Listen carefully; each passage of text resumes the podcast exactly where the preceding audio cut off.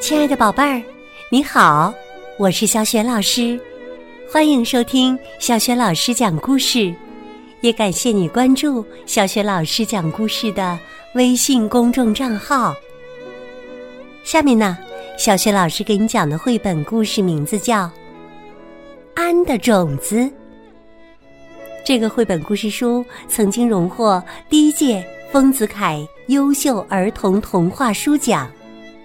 文字是王早早，绘图是黄丽，是海燕出版社出版的。好啦，故事开始啦！安的种子，老师傅分给本、静、安每人一颗古老的莲花种子。这是几千年前的莲花种子，非常珍贵呀！你们去把它种出来吧。拿到种子后，本想我要第一个种出来。静想怎样才能种出来呢？安想。我有一颗种子了。本跑去寻找锄头，静想要挑出最好的花盆。安把种子装进小布袋里，挂在自己胸前。本把种子埋在雪地里。静去查找种莲花的书籍。安去集市为寺院买东西，等了很久，本的种子也没有发芽。等不到种子发芽的本，愤怒的刨开了土地，摔断了锄头，不再干了。静想：我一定会种出千年莲花的。安想，雪下大了，我先去把庙门外的雪扫一下吧。静将选好的金花盆搬来，放在最温暖的房间里。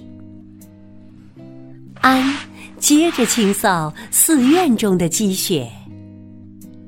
静用了最名贵的药水和花土，小心的种下了种子。安和以前一样坐着斋饭，静的种子发芽了。静把它当成宝贝，用金罩子罩住。清晨，安又早早的去挑水了。静的小幼芽因为得不到阳光和氧气，没过几天。就枯死了。晚课后，安像往常一样去散步。春天来了，在池塘的一角，安种下了种子。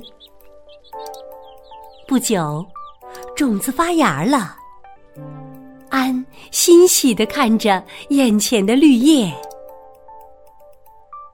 盛夏的清晨，在温暖的阳光下，古老的千年莲花轻轻地盛开了。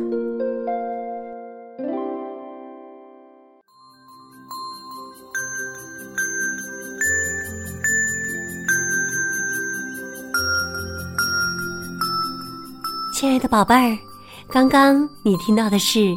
小学老师为你讲的绘本故事《安的种子》。